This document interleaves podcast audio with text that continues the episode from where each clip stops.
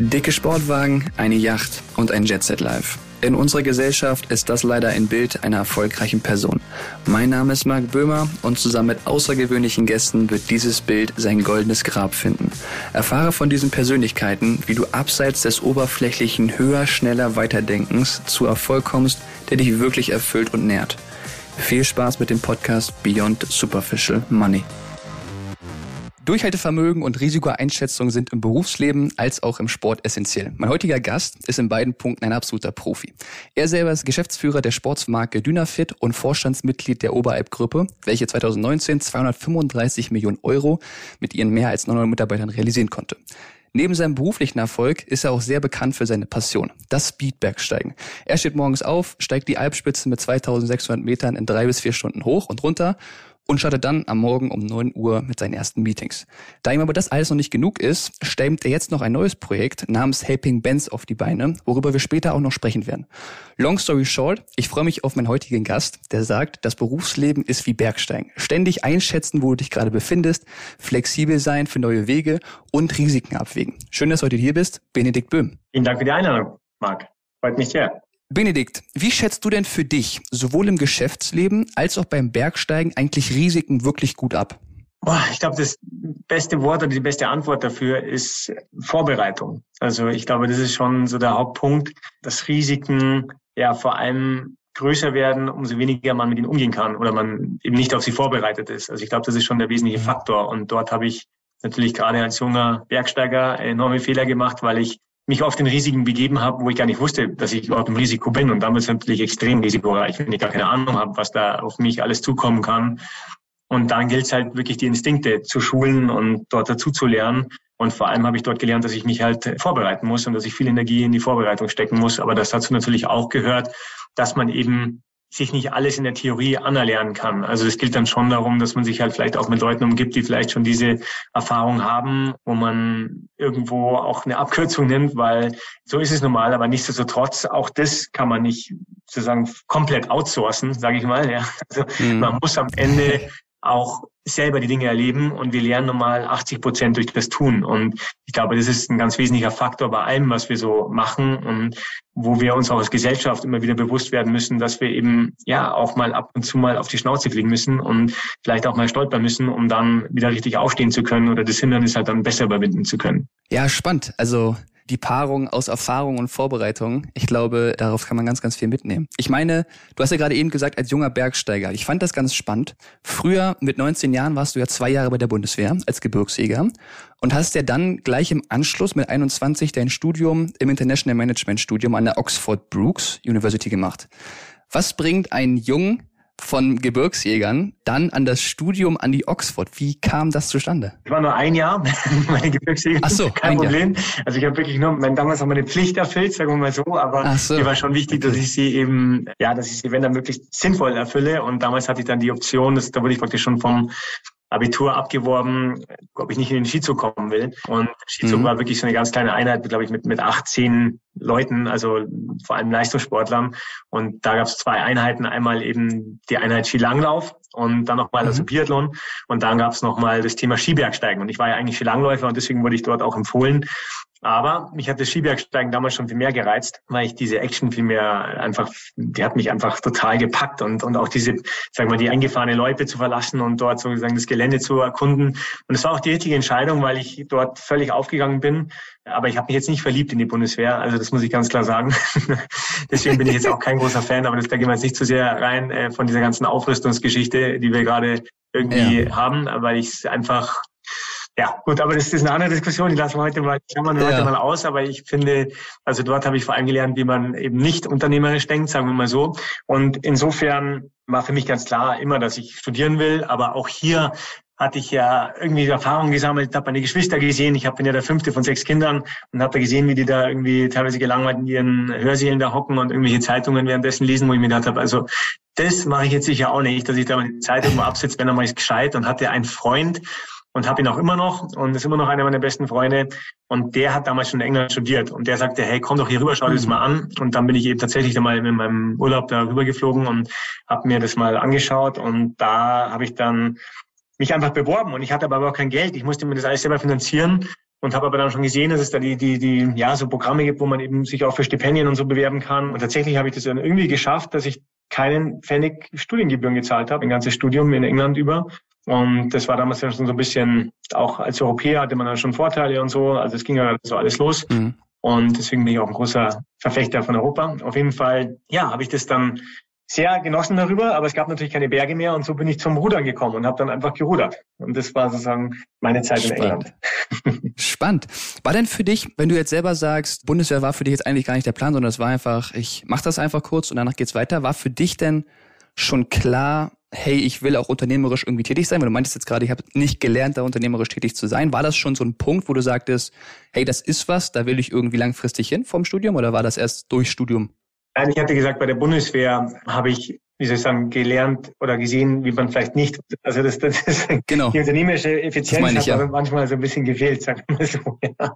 Also, ja, genau. wo man sich mehr damit beschäftigt, sich selbst zu verwalten. Aber ich möchte jetzt auch nicht alles schlecht reden. Die Bundeswehr hat auch ganz, ganz tolle Sachen. Also nur weil um die Klammer auf, Klammer zu, zum Beispiel, dass man, und deswegen würde ich es auch jedem jungen Menschen empfehlen, auch im Rückblick habe ich da, sehe ich da viele Dinge anders wie damals, wo ich sie vielleicht negativer gesehen habe, aber dass man sich zum Beispiel mal klar hinstellt und sauber redet und sich, wie soll ich sagen, seine Hände aus den Hosentaschen Taschen hatten. Das sind alles so Kleinigkeiten, aber tatsächlich, ja, wird man so ein bisschen mal aufgerichtet und man so ein bisschen hergerichtet fürs, fürs Leben, was damals schon echt was gebracht hat. Insofern, das bitte nicht missverstehen. Ich habe dort auch ganz viele Dinge mitgenommen, auch mit Menschen zusammenzukommen, mit denen man vielleicht nie wieder zusammenkommt. Also man kommt ja aus dem ganzen Land, von den unterschiedlichsten, aus den unterschiedlichsten Ecken und Winkeln kommen da alle zusammen und es waren ja. Also ich hatte da auch sehr, sehr viel Spaß, muss ich sagen, und habe da doch auch einiges mitgenommen. Aber Dennoch muss ich sagen, dass der Leistungssport mir sicherlich noch viel, viel mehr gegeben hat. Jetzt zu deiner Frage, das waren schon harte, sagen wir mal, schwierige Zeiten, würde ich sagen. Wenn ich so zurückschaue, diese, diese Zeit des Werdens, und wo ich dann oft zurückdenke, wenn ich dann auch junge Menschen sehe, für mich war das nicht einfach, weil ich irgendwie wusste, ja,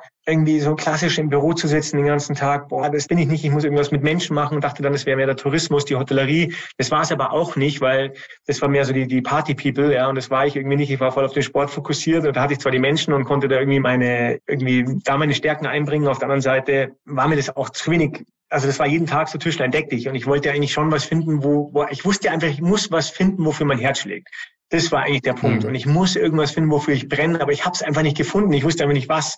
Und ich wusste natürlich schon, es ist im Sport und irgendwie habe ich immer mehr gemerkt, es ist im Skibergsteigen, weil es einfach meine Sportart ist, in die ich so verliebt bin. Aber ich wusste überhaupt gar nicht, wie ich daraus, also wie ich daraus einen Beruf machen soll. Ja, weil das Thema Skibergsteigen war, das war so winzig klein. Also wir würden jetzt darüber reden, wenn du heute sagst, ich will jetzt irgendwie da im Eisstock, in der Eisstock-Skiindustrie arbeiten oder so, die wahrscheinlich auch noch zehnmal größer ist wie, wie damals das Skibergsteigen. Ja, also ich wusste überhaupt nicht, wie, ja. wie ich dieses hinbekommen soll und habe dann gedacht, ich, ich gehe jetzt mal irgendwie erstmal zum Sport und also auch nach dem Studium und, und zu anderen Dingen und schaue, dass ich da irgendwie hinkomme und war dann in der Gastronomie, habe alles Mögliche ausprobiert. Aber ich glaube, das ist so die erste, der erste Punkt. Man muss halt einfach auch mal Dinge ausprobieren. Also nur zu warten bringt überhaupt gar nichts. Und das kann ich nur so allen, auch vielleicht Menschen, die heute zuhören und die vielleicht in ihrem Studium sind oder nach ihrer Ausbildung oder also auf irgendwas zu warten und zu hoffen, dass es dann um die Ecke kommt, vergiss es. Ja. Also es geht schon darum, dass man einfach macht und tut und ausprobiert. Und auch wenn man von einem zum nächsten geht. Und ich habe dann auch ein Turnierprogramm in der Gastronomie gemacht, in der Hotellerie, habe da wahnsinnig viel gelernt, zum Beispiel Menschenführung. Also in jungen Jahren dürfte ich schon einfach mit, mit weiß nicht, wie alt war ich da, 4, 25, 26 dürfte ich einfach schon Teams führen, schwierige Teams was du normalerweise in dem Alter nie hast. Und dann habe ich aber irgendwann gemerkt, das ist nicht meins. Und dann ging es eben zum nächsten und, und immer wieder. Und dann irgendwie kommt man dann eben auch dadurch, dass man vielleicht lernt, was man nicht will, auch dahin, was man dann irgendwann will. Also das war schon ein wesentlicher Punkt. Ich habe da nie locker gelassen. Also das war, und bis ich dann wirklich mal da gelandet bin, wo ich, ja, wo ich heute immer noch bin. Spannend. Ich finde das sehr, sehr wichtig, dass du den Punkt ansprichst, denn ich habe auch so das Gefühl, manchmal, wenn ich im Gespräch bin mit ein Paar, das ist nicht überall, dass es manchmal so kommt, ja, ich weiß nicht, woher es kommt. Und dann frage ich halt, naja, was machst du denn oder was tust du denn, um es irgendwie zu finden? Naja, ich weiß nicht, wo ich anfangen soll. Kannst du uns vielleicht mal so einen Einblick geben, wie lange dieser Findungsprozess bei dir gedauert hat, dass wir mal so ein Gefühl bekommen, dass das nicht von heute auf morgen klickbar, sondern dass das ein Prozess ist? Ja, ich würde sagen, der hat sicherlich, also es ging ja schon los, wie soll ich sagen, nach meinem Abitur, wo man sagt, hey, was soll ich überhaupt studieren? Wo geht's denn überhaupt hin? Was mache ich dann? Ja. Hat man so in die Pause noch den Bonus gehabt mit, mit der Bundeswehr, wo man irgendwie gesagt hat, okay, da kann ich mich nochmal dazwischen drin orientieren. Aber das ging da natürlich schon voll los. Und ich habe dann andere Freunde gesehen. Ich kann mich erinnern an einen Nachbarn und immer noch Freund von mir, der jetzt heute bei Audi Ingenieur ist. Und der war halt einfach geborener Ingenieur. Ja, der ist halt mit elf hat der schon seine, keine Ahnung, was alles auseinandergebaut. Und da war einfach so eine Passion und so eine Leidenschaft da. Da war klar, der wird Ingenieur und er ist es geworden und hat da schon irgendwelche bayerischen, was weiß ich, Preise gewonnen und so. Und da habe ich mir gedacht, mein Gott, das hätte ich auch gerne, dass ich da so, ich hatte halt meinen Sport, aber ich wusste jetzt nicht, wo genau, wie, wo war es und viel Langlauf und das und habe da einfach gar keine Idee gehabt, wie man da was draus machen kann. Und der Findungsprozess war dann lange und der, wurde natürlich immer schmerzhafter, umso mehr es dann wirklich auf diese Zielgerade zuging, wo man sagt, hey, jetzt möchte ich aber auch mal was machen. Ich, ich hatte dann auch genug vom Studium, mir hat es dann auch echt gereicht. Ja. Ich war dann noch in den USA auch noch ein Semester und es war alles cool, aber ich habe gemerkt, ich habe jetzt keinen Bock mehr da auf der, da irgendwo im Hörsaal zu hocken. Ich will jetzt raus, ich will echt, ich will einfach die Wirtschaft, ich will was machen, ich will was tun. Ich bin jetzt einfach über, also ich kam mir da einfach überreif vor im Sinne von, nicht weil ich so viel gelernt hatte, sondern einfach, ich wollte jetzt einfach was machen. Ja, und dann war aber jetzt auch der Traumjob nicht geboren. Also da war jetzt, da waren ganz verschiedene. Ich weiß, ich hatte, da, da waren Angebote von Lufthansa und da war hier und da und Trainierprogramm das. Aber ich wusste irgendwie so richtig, weißt du, so der Match war nicht da. Ja. Also das war auch klar. Und dann war ja. aber ersten, was halt, dann bin ich immer da hingegangen, was halt am ersten der Match war. Und dann war das eben dieses Turnierprogramm bei der Kuffler-Gruppe, wo ich eben, ja, eben viel lernen durfte und in, in ganz unterschiedlichen Betrieben, also von Hotels bis zu Gastronomie. Und das war schon, auch auf der Wiesen habe ich natürlich dann immer gearbeitet, auch im Oktoberfest und so. Und als Changchef und als alles Mögliche. Aber das war einfach schon eine harte Schule, sowohl von der Arbeit, aber auch so Menschen kennenzulernen, Gäste kennenzulernen, schnell zu sein, effizient zu sein, nochmal Personalführung, auch mit schwierigem Personal, die vielleicht klauen, die bestimmt Drogen nehmen, die, also auch das, wo du auf einmal völlig als junger Kerl da irgendwie, die überlegst, so Gott, wie gehe ich jetzt damit um und so. Und da war aber auch klar, nee, das will ich nicht ewig machen. Und habe dann immer gemerkt, ich muss in den Sport. Und dort war aber auch klar, irgendwie Adidas, ja, ich bin jetzt kein Fußballer oder Teamsport oder sowas, ja, und habe mich da beworben, habe da auch einen Job angeboten bekommen. Und dann kam ich immer mehr in den Bergsport, dann war ich ja schon in der Nationalmannschaft Skibergsteigen parallel. Und dort habe ich dann irgendwie gedacht, nein, du musst echt, ich war so verliebt in diese Sportart wieder, wie ich auch zurückkam, nach, also wieder zurück in die Alpen und aus England und USA und, und da gemerkt habe, boah, da habe ich erst gemerkt, was ich vermisst hatte. Und da habe ich gemerkt, nein, ich muss irgendwie diesen Bergsport. Jetzt war aber der Bergsport mhm. und gerade Skibergsteigen nochmal war so winzig klein. Also ich würde vermuten, dass der Gesamtumsatz weltweit von Skitourenausrüstungen, würde ich behaupten, dass der um die Zeit vielleicht 40 Millionen Euro war. Also pipi klein. Also alles, was du rings um deinen Schreibtisch siehst, ist wahrscheinlich 100 bis 1000 Mal so groß, wie das, das damals war. Also nichts, woraus du dir irgendeine Karriere stricken kannst. Aber ich habe mich dann dennoch beworben und bin dann eben bei der Oberhalbgruppe gelandet und bei Dynafit und es war ein Glücksfall, weil gerade hat die Oberhalbgruppe eben mit der Familie Oberrauch eben Dynafit übernommen. Die hatten damals schon Saleva und dort gab es dann diese kleine Marke Dynafit, wo auch fast keiner, niemand da war. Die Marke war sehr klein, machte gerade irgendwie zwei, drei Millionen Umsatz, wenn überhaupt und und ich kam wirklich ein paar Monate später eigentlich einfach dazu, hatte mich da völlig blind beworben und, und war da in dem Gespräch drin und irgendwie habe ich dann einfach angefangen im Verkauf und das hat mir so Spaß gemacht und da wusste ich jetzt, hier bin ich, hier bin ich angekommen und es war mir völlig wurscht, wie wenig oder viel ich verdiene. Äh, ich hätte sicherlich viel aussichtsreichere Jobs haben können, auch bei irgendwelchen Consulting-Filmen und sonst was, aber das war für mich echt, das war es einfach. Also und da rauszugehen und auf einmal einfach meine Energie loszuwerden und sozusagen, ja. da, ich habe dann auch verkauft wie ein Wahnsinniger. Also die Firma ist sofort, der Umsatz hat sich sofort verdoppelt und bin überall hingefahren, wo er nicht gebrannt hat und war da völlig, aber es hat sich ja was bewegt und ich habe jeden Tag gesehen, wie da was weitergeht und auch wenn es noch auf ganz kleinem Niveau war, aber dennoch war das halt so ein Stein auf dem anderen und auf einmal konnte ich auch meine ganzen Gleichgesinnten, also zum Beispiel habe ich dann einen äh, Kollegen aus der Nationalmannschaft, der heute auch noch einer meiner engsten Freunde ist, den George Nickes eingestellt, zwei Jahre später, der dann, der eigentlich Physiotherapeut war, war auch ewig bei der Bundeswehr, auch in dem Skizug. Und wie ich gesagt habe, aber ich gemerkt habe, der hat einen Charme und der kann mit Menschen und habe gesagt, du fängst jetzt im Vertrieb an, weil ich eben dann noch mich noch mehr um die Brand und ums Marketing gekümmert habe. Und dann ist es so Schritt ja. für Schritt. Und dann habe ich dann einen Spanier gekannt, der eben auch total leidenschaftlich und dann auf einmal ist das eben so eine Marke geworden, von Athleten für Athleten. Also es ging wirklich eben, ja. also wir waren eigentlich eine Gruppe von Gleichgesinnten, von fanatischen Skibergsteigern, von Leistungssportlern, die teilweise wie der Schorsch eben stundenlang im Keller verbracht haben, um das Material zu tunen und alle trainiert haben wie wahnsinnig und auf einmal wurde das so eine ja, wurde das so eine Heimat, ja. Hast irgendwie merkt, hey, wir können hier unsere Leidenschaft leben und wir können damit Geld verdienen. Also, und konnten halt unsere Aktionen weitermachen. Ich bin dann parallel auf die 8000er und auf die 7000er und haben irgendwelche ähm, Wahnsinnsprojekte gemacht. Und so ja, so entstand diese Marke von Athleten für Athleten bis heute. Und heute ist eigentlich der große Tag, um das nur abzuschließen, weil wir wirklich jetzt ja unseren Athleten eine endgültige Heimat geben in Kiefersfelden. Muss man mal googeln. Alle, die zuhören, mal einfach googeln, Dünnerfit Headquarter, Kiefersfelden oder einfach Dünnerfit Headquarter. Dann sieht man sofort ein Wahnsinnsgebäude an der, direkt an der Autobahnausfahrt Kiefersfelden, also kurz vor Kufstein, wo alle das, das Tor zu den Bergen. Und dort wird es einen wunderbaren öffentlichen Bereich geben, wo man einfach die Kunst der Geschwindigkeit lernt. Und das ist sozusagen die Heimat oder der Ort, wo Athleten gemacht werden. Ja, das ist ja. dieser Ort. Ja, spannend. Also ich finde es unheimlich interessant, dir dabei zuzuhören, wenn man merkt, wie du sprudelst aus all dem, was du da erzählst. Und da ist ganz, ganz viel, glaube ich, drin, was wir mitnehmen können. Das Thema Leidenschaft, seine Passion irgendwie finden, um dann das aufzubauen, was du aufgebaut hast. Und ich glaube, das repräsentiert auch das, was ich gerne aussagen möchte, dass es gar nicht darum geht, erstmal dem Geld zu folgen, ja, sondern und versuchen, sich zu finden, wo es auch immer irgendwie ist. Und wenn man dich heute so ein bisschen verfolgt, dann sagst du ja auf der einen Seite, du willst jede Woche oder versuchst jede Woche so 10.000 Höhenkilometer zu machen, bist daneben noch Geschäftsführer bei Dynafit, Vorstandsmitglied bei der Alpgruppe und berichtest in einem Interview bei der Süddeutschen war das, dass du deine Kinder, wenn überhaupt, am Wochenende mal siehst. Was treibt dich denn eigentlich so tief im Inneren an, all diese Sachen zu machen, plus jetzt noch Helping Bands, kommen wir gleich nochmal zu. Wo kommt das her von, von innen? Also was treibt dich so intrinsisch an? Boah, ist ganz schwer zu sagen. Ich glaube, was mich antreibt und manchmal vielleicht auch zu viel, ist die Endlichkeit des Lebens. Also ich glaube tatsächlich, dass das schon ein wesentlicher Faktor ist, den ich so in den ganz jungen Jahren natürlich überhaupt gar nicht auf dem Schirm hatte, dass das Leben irgendwann mal auch vorbei ist. und jetzt natürlich schon merke und natürlich auch früh lernen musste, dass das Leben schnell vorbei sein kann in den Bergen. Ich glaube, ich war, weiß nicht, 27, 28 wie der erste Mensch, der in unseren Armen gestorben ist, irgendwo auf einem 7000er erfroren ist, jämmerlich, den wir da irgendwo völlig unvorbereitet auf diese verunglückten Bergsteiger getroffen sind.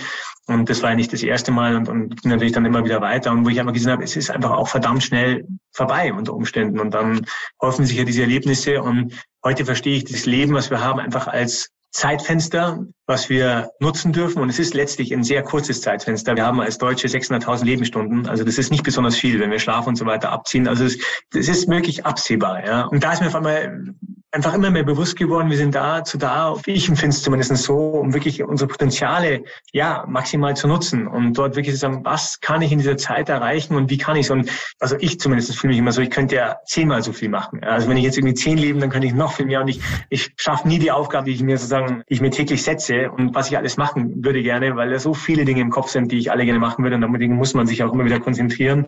Aber wenn ich es wirklich auf einen, mhm. auf einen Nenner bringen müsste, dann ist es, glaube ich, das, was mich antreibt, heute zumindest zumindestens schon ganz klar, dass ich sage, hey, was willst du noch in dieser Spanne alles machen. Also es ist eigentlich so, wenn man sagen würde, ich habe jetzt noch einen Tag zur Verfügung und so sehe ich eigentlich das Leben, was noch so vor mir ist. Und was willst du in diesen 24 Stunden, in diesen letzten 24 Stunden alles sozusagen bewegen und machen? Und da kommen natürlich dann auch so ein bisschen mit dem Älterwerden auch gewisse Dinge. Du hast gerade auch Helping Band angesprochen wo man sich natürlich auch so ein bisschen seiner Verantwortung mehr bewusst wird und vielleicht auch seinem Wirkungsgrad, der sich ja dann auch erweitert. Ja. Also am Anfang kriegt man viel, da ist man im Wirkungsgrad eigentlich von anderen, wird man mitgezogen und dann wird dieser Wirkungsgrad auf einmal größer und dann zieht man vielleicht eher andere mit und darf auch, ja, darf auch Leute einstellen und darf das machen und dann irgendwann mal geht es vielleicht darum, hey, was kann ich denn jetzt auch machen mit dem, wie man Menschen erreicht und wie man vielleicht sich jetzt auch einsetzt und sagt, hey, es geht nicht mehr um mich, jetzt geht's halt um die zukünftigen Generationen. Das merkt man auch spätestens, wenn man dann Kinder hat, dann sieht man eben, hey, der Fokus geht weg von einem selber, ob man will oder nicht. Auf einmal sind da eins, zwei, drei sind es dann bei mir, ja, die da irgendwie einfach ihre Ansprüche stellen und dann ist es, dann hast du,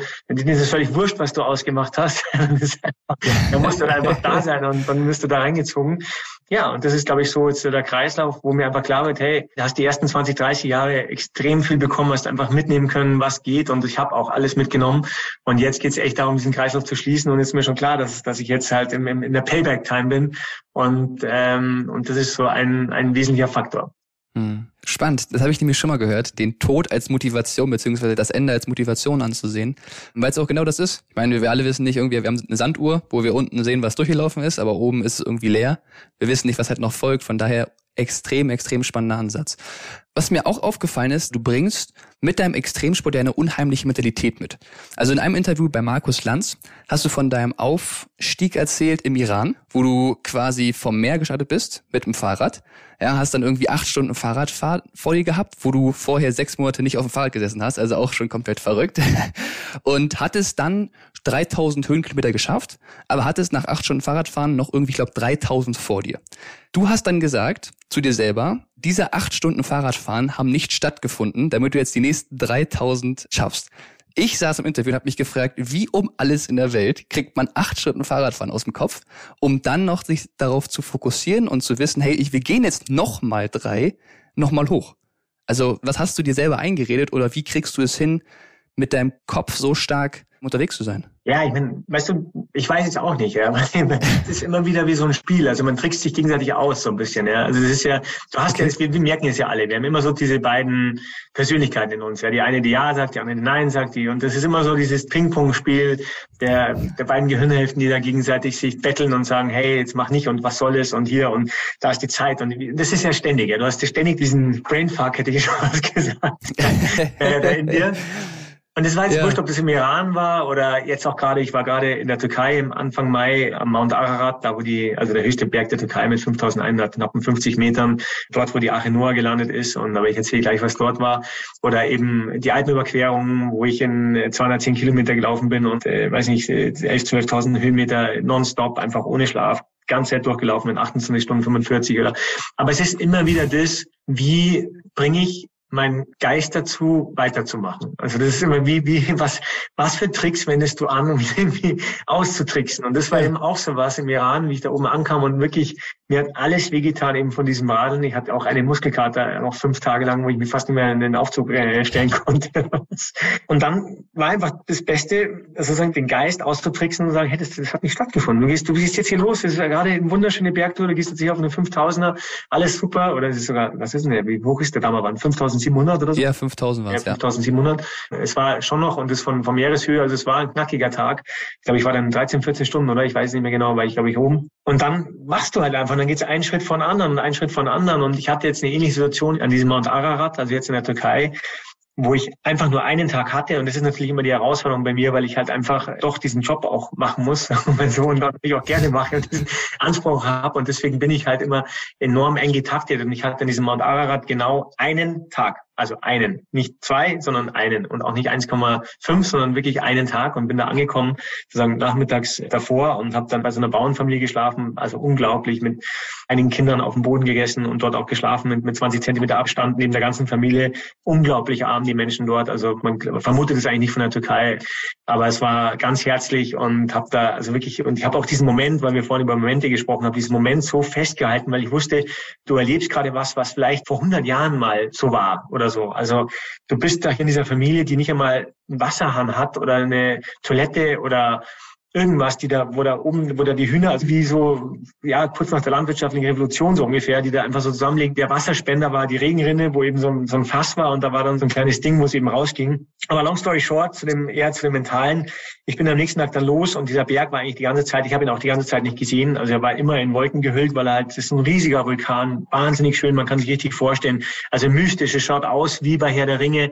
Du kannst dir richtig vorstellen, wie dieser Achenoa da gelandet ist. Also es ist unwahrscheinlich. Also wir, wir läuft richtig kalten Rücken runter, wenn ich daran denke, weil auch touristisch, also weitgehend unerschlossen. Es gibt da nicht mal eine Hütte oder was, weil das ja alles kurdisches Grenzgebiet ist oder viele Kurden dort leben, also PKK, also auch immer wieder Kriegsgebiet oder zumindest Konfliktgebiet und dort, deswegen ist dieser Berg auch immer wieder gesperrt und war jetzt auch jahrelang gesperrt und ich hatte den schon Jahre auf der Liste. Na gut, jetzt war ich auf dem Weg, bin dann nach oben und habe schon gewusst, da, ah, das wird knackig und oben war wirklich Whiteout. Also im Bergsteigen sagt man Whiteout, das heißt, du siehst nur weiß. Es war so dichter, mhm. so unglaublich dichter Nebel, dass du einfach nichts mehr gesehen hast. Nicht mal die Hand vor Augen und du hast doch gesehen, wo komme ich überhaupt hin? Und war da völlig alleine am Berg unterwegs und wollte aber einfach unbedingt hoch. Ja, ich wollte unbedingt hoch und dann hatte ich auch Angst. Man kriegt ja noch Angst. Ja, zum Beispiel die Spuren, wenn ich die nicht mehr, die dann weg, also verweht sind. Es hat natürlich immer so ein bisschen Wind da oben, so auf 4.000, 5.000 Metern. Wenn die dann weg sind, dann, dann finde ich ihn mehr zurück und ich sehe, und so ein Whiteout, da ist wirklich, du weißt gar nicht mehr, aus welcher Richtung du kamst. Und da war echt so, also ich war so frustriert und so, so verzweifelt, muss ich fast sagen, weil ich einfach nicht mehr wusste, wo geht's lang. Ich war ja nie in diesem Berg und bin da irgendwie hoch und da war aber schon interessant, was da so möglich ist. Und ich habe mir dann gesagt, also mir hat ein, ein, Freund am Vortag gesagt, hey, der da bei schönem Wetter oben war mal, der hat gemeint, hey, folge einfach deinen Instinkten mehr hoch. Also du schaut, das ist eigentlich einfach nur deinen Instinkten folgen. Und dann habe ich mir gedacht, okay, ich folge jetzt einfach meinen Instinkten. Wo würdest du lang gehen? Und bin dann einfach wirklich Stein für Stein, Schritt für Schritt, also Zentimeter für Zentimeter, bin ich da einfach hoch und habe mir gesagt, solange es hochgeht, bist du irgendwie richtig, weil am Ende ist es ja so, also egal von welcher Seite du kommst, solange es nach oben geht, irgendwann musst du ja zum Gipfel kommen, ja. Und bin aber dann hin und auf einmal war da ein Abgrund und dann gedacht, ah, scheiße, und dann war ich wieder völlig und dann gedacht, nein, es ist völlig, dann bist du dann so komplett, dann wieder links, dann habe ich so wieder probiert da und dann, und irgendwie halt so hingehangelt von, von Stein zu Stein, von Ding, äh, war eh Glück, weil das ja Vulkan ist und da immer wieder die Steine so rausgeschaut haben aus dem Schnee. Ich war ja mit Ski unterwegs, also dann ab 3000 Meter sowas. Ja, und irgendwann mal stand ich im kompletten Whiteout am vermeintlichen Gipfel. Es war dann nicht der Gipfel. Ich bin dann auch schon wieder runtergefahren und hat es ganz kurz aufgerissen. Ich gesehen, ich war nicht im Gipfel habe wieder die Fälle aufgeschnallt, bin dann wieder hochgelaufen und war dann irgendwann mal nach, ich glaube, fünf Stunden oder so wirklich am Hauptgipfel. Und da hat es dann tatsächlich kurz aufgemacht. Also die, die Noah hat mir praktisch seine Pforten geöffnet. Das war ein unglaubliches Gefühl. Aber was ich sagen wollte, war eigentlich so, ich weiß nicht, ob ich das vor zehn Jahren gemacht hätte, weil ich gar nicht das Selbstbewusstsein gehabt hätte. Aber da, da habe ich gewusst, mhm. hey, es gibt jetzt hier keine Gletscherspalten, wo du reinfliegen kannst oder keine kompletten Abbrüche oder so. Also eigentlich ist die Gefahr relativ, wie soll ich sagen, mit dem Risiko kannst du umgehen. Ja, das ist in Ordnung. Du kannst vielleicht den Weg verlieren auf dem Weg runter. Ja, und dann kannst du dich im Zweifelsfall vielleicht komplett verirren, aber du wirst irgendwie, irgendwo wirst du irgendwann ankommen. Ja. Das war so der, der, der Punkt. Und da war das ganz spannend, was eben so möglich ist, wo man sich so hintreiben kann, alleine durch diese, ja, durch diese Einstellung. Es ist ja das, was, du stellst dir was ein. Also durch diese Kopfsteuerung, muss man ja fast sagen. Und äh, das ist, ist immer wieder für mich auch spannend, was da, ja, was da möglich ist, aber was dann auch manchmal nicht möglich ist. Faszinierend. Ich glaube, ich könnte dir noch stundenlang Fragen stellen über so viele Sachen, die ich mir da stelle, aber ich will jetzt den Rahmen nicht sprengen und würde ganz gerne noch auf ein Projekt zukommen, was ich sehr, sehr spannend finde. Und zwar dein neues Projekt, was du jetzt gerade hast, und zwar Helping Bands. Da geht es ja darum, dass wenn ich mir ein Armband kaufe, ihr für jedes Band, was gekauft wird, 50 Cent mindestens an WWF spendet, plus ihr habt euch ja vertraglich nochmal darauf geeinigt, jedes Jahr 50.000 zu spenden. Was ich sehr, sehr interessant finde. Jetzt die Frage, kam das durchs Bergsteigen, dieses Projekt für dich? Dass du gesagt hast, okay, jetzt muss ich irgendwas tun, weil die Natur, du bist ja am nächsten irgendwie dran als Extremsportler, du siehst es ja, was passiert. Kam es daher oder woher kam, dass du sagst, okay, ich muss jetzt was tun? Ja, und ich möchte jetzt das tun in Form von Helping Bands. Ja, es ist ein ganz ähnlicher Prozess, den wir vorher besprochen haben. Also es ist ganz interessant. Du hast ein paar Dinge eh schon angesprochen, du hast das auch richtig erkannt. Also ich hatte meine letzten Expeditionen immer schon so einen ja, guten Zweck geknüpft und wo ich einfach gemerkt habe, es macht mir Spaß, ja, auf einmal diese, diesen Fokus auch von mir umzulenken und war auch bereit dafür und auch meine Persönlichkeit war vielleicht auch so weit gereizt, dass ich gemerkt habe, hey, es geht eben nicht mehr um dich, du musst jetzt irgendwie schauen, wie, wie, wie kannst du das, und das hat mir auf einmal viel mehr Spaß gemacht, sozusagen was Größeres zu promoten als mich selber. Also was vielleicht vor mhm. anderen, also mit den 20ern oder so ganz anders war, weil da geht's da, da will man natürlich irgendwie, da ist es wahnsinnig toll, wenn man vielleicht irgendwo in einem Magazin auftaucht oder sowas, jetzt heute mir nicht mehr so, so, so wichtig ist, aber es sind so Dinge, die sich dann auf einmal verschieben. Und du hast es richtig gesagt, ja, wir sehen Dinge. Also wir können diesen Klimawandel tatsächlich sehen. Also ich komme ja jeden Tag zu den Gräbengletschern und zu Gebieten und du siehst innerhalb von kürzesten Abständen eine dramatische Veränderung, eine dramatische Veränderung. Also ob das hier an der Zugspitze ist oder sonst wo, also da brennt's rein. Schau, heute haben wir den 15.06., es brennt da draußen. Ich habe äh, heute eben über, über Bozen hier wieder reingefahren ins Büro und du siehst ja richtig, wie oben die Zugspitze da schimmert und äh, also wir werden hier bald keine Gletscher mehr haben. Das wird relativ schnell gehen, wenn es eben so weitergeht. Du siehst, wie wie Wasserläufe irgendwie sich verändern, eher weniger werden. Also das sind viele Dinge, die wir tatsächlich sehen und wo wir mehr sehen als andere. Und das war vielleicht auch so der Punkt, wo ich erstens dachte, wir müssen, wir haben eine, ja, wir haben eine Verpflichtung, das mitzuteilen, aber ich hatte gefühlt, die Verpflichtung geht darüber hinaus und da auch nochmal zurück zu den anderen Projekten. Da habe ich vorher, habe ich einmal gemacht United for Malayan Kids, da haben wir eben, eine, eben geholfen, eine Schule in, in, Nepal zu bauen oder eine Schule hier in Nordbayern, eben in, Bayern und so. Aber ich hatte eben gespürt, ich will das irgendwie, ich will nicht von einem Projekt zum nächsten hüpfen, sondern ich will mein eigenes Ding machen, ich will es irgendwie selber gestalten. Und so kam es, dass ich dann tatsächlich eben auch Botschafter vom WWF wurde, also vom, Panther werden, genau. Und einfach für mich so das Thema war, auch nachdem ich mich da eingearbeitet hatte und viel gelesen hatte, dass ich einfach verstanden habe, für mich zumindestens, aber es ist ja auch wissenschaftlich erwiesen, dass das Thema Natur- und Meeresschutzgebiete eigentlich eines der effizientesten Mittel ist, um unsere Vielfalt zu erhalten. Jetzt werden wir, jetzt sind wir acht Milliarden Menschen, bald sind wir zehn, dann sind wir zwölf und also es geht eben so weiter. Und die Frage ist ja, wie gehen wir damit um, dass wir eben nicht alles zerstören? Also wir werden es ja nicht aufhalten, dass wir uns breit machen, aber dass wir einfach schauen, dass wir ein paar Gebiete wirklich eben unberührt lassen. Und es ist eben auch viel effizienter für uns. Und dieses Verständnis ist ja oft so, dieses, wenn, wenn wir alle sozusagen gleich denken würden, dann würden wir verstehen, dass wir zum Beispiel viel mehr, viel mehr Fisch hätten, weil wir, wenn wir zum Beispiel ein Fünftel zum Meeresschutzgebiet machen, weil sich halt der Fisch viel besser reproduzieren kann. Der Bauer geht ja auch nicht jeden Tag raus und mäht sein Feld, wenn gerade die ersten Pflänzchen draußen sind. Also du musst ihm ja, du musst ja diesem ganzen Thema auch Zeit geben, um, äh, genauso ist es eben mit allem. Und das ist eigentlich der Kern dahinter. Und da kam ich eben auf Helping Band, weil ich verstanden habe, für mich auch wieder nochmal, das sind nur meine Gedanken, aber dass man den Menschen im wahrsten Sinne des Wortes irgendwie was in die Hand geben muss und äh, dass man dieses Thema auch dabei zu sein und dieser Ohnmacht nicht zu erlegen, das war eigentlich auch meine große Sprungfeder. Ich wollte nicht einfach sagen, ja, ich bin ja eh nur einer von acht Milliarden, ich kann eh nichts ändern. Wir können halt doch alle was ändern zusammen. Und auf einmal diese vielleicht naive, aber doch nicht naive Vorstellung, dass man sagt, hey, ja, alle alleine sind wir schwach, aber wenn wir acht Milliarden Menschen zusammenbekommen, die das verstehen, und das ist ja der, der Claim von, von Helping Band, also es ist ja Band, nur für die Hörer auch nochmal Helping Band, wie Band. Und wenn wir verstehen, dass wir alle zusammen eben doch viel bewegen können und dass jeder kleine Beitrag irgendwie summiert doch einen großen Beitrag leistet, das war so das Thema. Und deswegen habe ich mir gedacht, hey, mach ein Band, was cool ist, was cool ausschaut, was unbedingt unter fünf Euro kostet, dass ich es echt hoffentlich jeder und jede leisten kann und was irgendwie ein Erkennungszeichen ist und wo man Spaß hat, wo man automatisch mitgespendet hat und wo nicht irgendwie der Finger gezeigt wird, sondern wo man sagt, ich bin Teil dieser Bewegung, ich habe es verstanden, es ist mein täglicher Reminder, ich kann was bewegen, ich kann was machen und ich bin irgendwie Teil dieser Community, kann das rausbringen und es macht mir gerade wahnsinnig Spaß, das so zu verbreiten und dieses, ja, nochmal, alle für eine und ein Armband, mit dem man, ja, was uns alle was angeht und mit dem wir viel bewegen können. Das ist so die Idee dahinter. Und genau, und so bin ich mit 60.000 Euro, also nicht 50, sondern 60.000 sogar, in Vorleistung gegangen mit dem WWF. Das ist eben der minimale, der Minimumbeitrag, den ich pro Jahr aufbringen werde und zu dem ich mich auch verpflichtet habe. Und dazu eben diese 50 Cent. Und jetzt müssen echt ein paar Bänder verkauft werden. Weil ich habe mir das tatsächlich von der Geld, von der Bank geliehen, das Geld. Also insofern, genau, muss man jetzt mal, muss man jetzt mal schauen. Aber das ist für mich auch gedanklich abgeschrieben und das ist auch okay.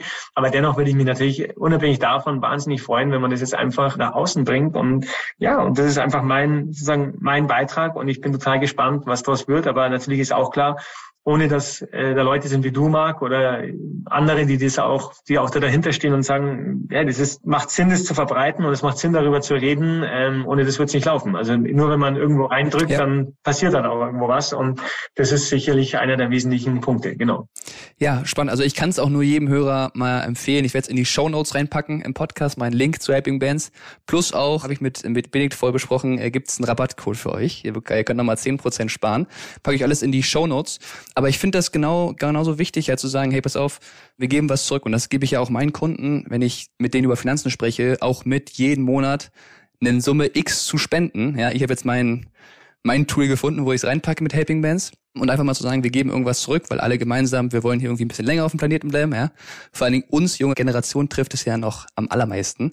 Und von daher sollte man dringend sich darum kümmern, selber viel auch dafür zu tun und äh, Helping Bands ist dafür ein super Projekt. Vielleicht kannst du uns mal so einen kleinen Einblick geben in die Zukunft. Was soll denn eigentlich mit Helping Bands irgendwie passieren und worauf dürfen wir uns vielleicht in Zukunft an Pressemitteilungen freuen? Gibt es da irgendwas, was du erzählen kannst? Ja gut, das ist noch ganz zartes Pflänzchen, ja, also das bin ich noch nicht, aber weißt du, ich glaube, ich meine, nochmal, vielleicht naiv und deswegen, sonst hätte ich ja, sonst hätte ich es ja wahrscheinlich gar nicht gemacht, weißt du, und ich denkst, hey, da kann was draus werden. Auch ich bin ja, das waren ja nicht nur die 60.000, das ist halt, kostet ja alles einen Haufen Geld, die Website hier da. Also ich bin da schon, habe mich da schon verausgabt, sagen wir mal so, mit dem einem, was da dahinter ist. Und das war auch ein Haufen Zeit vor allem, den ich irgendwie noch, auch noch nachts und sonst wo aufbringen musste und am Wochenenden und so. Also, wo ich auch gedacht habe, oh Gott, warum hast du das angetan? Aber sagen wir mal so, ich glaube, da glaube ich schon fest an, dass sowas dann tatsächlich auf einmal zu einer Bewegung führen kann. Also das ist mein großer Traum, dass das tatsächlich zu einer größeren Bewegung führt, dass das auf einmal zum, ja, dass das auf einmal viral geht, dass die Leute das irgendwie sehen, dass das, dass das unter jungen Menschen ist, unter alten Menschen, unter allen, egal wo, ob ich da jetzt am Allrad war und die Bänder verteile oder sonst wo, dass das irgendwie so ein ja, so ein Linking Wrist,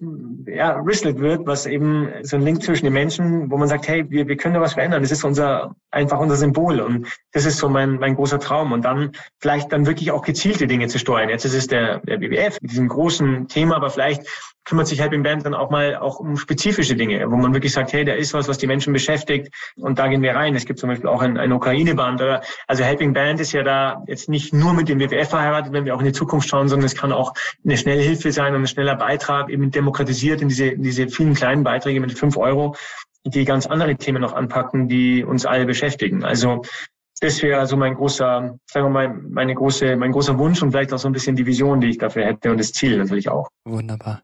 Ja, also ich werde es unterstützen auf jeden Fall. Ich kann auch nur jedem raten, der es gerade hier hört, sich damit auseinanderzusetzen. Und äh, wie ich schon meinte, ich würde ganz gerne noch ganz, ganz viele Fragen stellen, aber ich weiß, du hast viel zu tun und äh, das wird jetzt auch den Rahmen sprengen. Von daher danke ich dir vielmals, dass du die Zeit heute genommen hast, dass wir dieses spannende Gespräch führen durften, du uns unheimlich viel Einblick gegeben hast in dein Leben. Dafür vielen, vielen Dank. Und mir bleibt nur noch zu sagen, dass ich für all diese Learnings sehr dankbar bin. Und äh, deswegen bleibt mir auch nichts anderes zu sagen, außer dass ich mich freue, wenn ihr alle wieder einschaltet beim nächsten Mal. Und das letzte Wort gebe ich wie immer meinem Gast Benedikt Böhm. So, ja, das letzte Wort. Vielen, vielen Dank erstmal wirklich für das. Es ist wahnsinnig schnell vorbeigegangen, die Zeit mit dir. Hat, hat Spaß gemacht. Und einfach allen, die das gehört haben und die vielleicht auch jünger sind, wünsche ich einfach nur findet diese Leidenschaft, sucht nach ihr, egal wie abwegig sie sein mag und wie abgefahren sie sein mag. Das mag vielleicht dann wieder ganz anders ist. Ähm, man muss einfach verstehen, alles, was wir rings um, um uns erleben und sehen, ist am Ende irgendwie von Menschen gemacht. Und viele Dinge, die vielleicht ganz klein waren und ganz klein angefangen haben, sind dann irgendwie groß geworden. Also, wo wir uns gar nicht vorstellen können, was so alles passiert ist. Und auch auf der Reise mit Dünnerfit. Und es ist ja kein Zufall, sondern es ist da am Ende, wie stark pusht man eben was. Und dasselbe wird es auch sein mit Helping Band oder mit allem, was ihr macht. Ähm, ganz wichtig ist halt wirklich einfach da, da, dabei zu bleiben und daran zu glauben und sich selber zu glauben und diesen Weg zu gehen. Und du hast ja vorhin schon gesagt, mein Weg war zumindest immer, und ich glaube, es ist der, der zumindest mehr Lebensinhalt gibt und mehr vielleicht auch Lebenszufriedenheit, ist der dem Herzen zu folgen, weil dann auch Arbeit keine Arbeit ist, sondern Arbeit ist halt dann einfach Spaß. Und wir werden ja wahnsinnig viel Zeit, die meiste Zeit mit der Arbeit verbringen. Und deswegen sollte das so sein. Für mich war die 19 Jahre, die ich jetzt bei Dynafit bin, immer nur Spaß. Also sagen wir nicht immer, das steht jetzt ein bisschen übertrieben. Aber es war kein Tag wie der andere und es hat, sagen wir mal, zu 99 Prozent einfach immer wahnsinnig Spaß gemacht. Insofern Herzen folgen, dranbleiben, nicht entmutigen lassen. Das andere fügt sich, das Geld, alles, was da drum kommt, ist eine Folge. Das ist äh, genauso wie der Umsatz eine Folge ist. Der Umsatz ist die Folge von dem, was wir tun. Und da müssen wir halt einfach, ja, bedächtig vorgehen und das Ganze so mit uns umgehen und mit dem, was wir machen, wie wir, wie wir denken, dass es eben Sinn macht. Vielen Dank, dass du dieser unglaublichen Persönlichkeit und mir deine volle Aufmerksamkeit geschenkt hast. Teile uns doch gerne deine Learnings aus diesem Gespräch in den Rezensionen von diesem Podcast. Denn das erhöht die Wahrscheinlichkeit, dass uns dieser inspirierende Mensch erneut besucht und uns dabei hilft, langfristig und erfüllenden Erfolg zu erreichen. Ich teile dir in den Show Notes und auf meinem Instagram-Profil mark-live, geschrieben wie das Leben, einen Link, in dem du eine Zusammenfassung dieses Gesprächs findest. Damit kannst du das Gehörte einfach nochmal nachlesen und für dich verinnerlichen. Ich hoffe, diese Folge hat dich wieder vorangebracht und dir mindestens einen Handlungsimpuls mitgegeben, der dich auf neue, erfolgreiche Bahn leitet. Vielen Dank fürs Zuhören und ich freue mich, dich wieder zu begrüßen, wenn es wieder heißt, willkommen bei Beyond Superficial Money.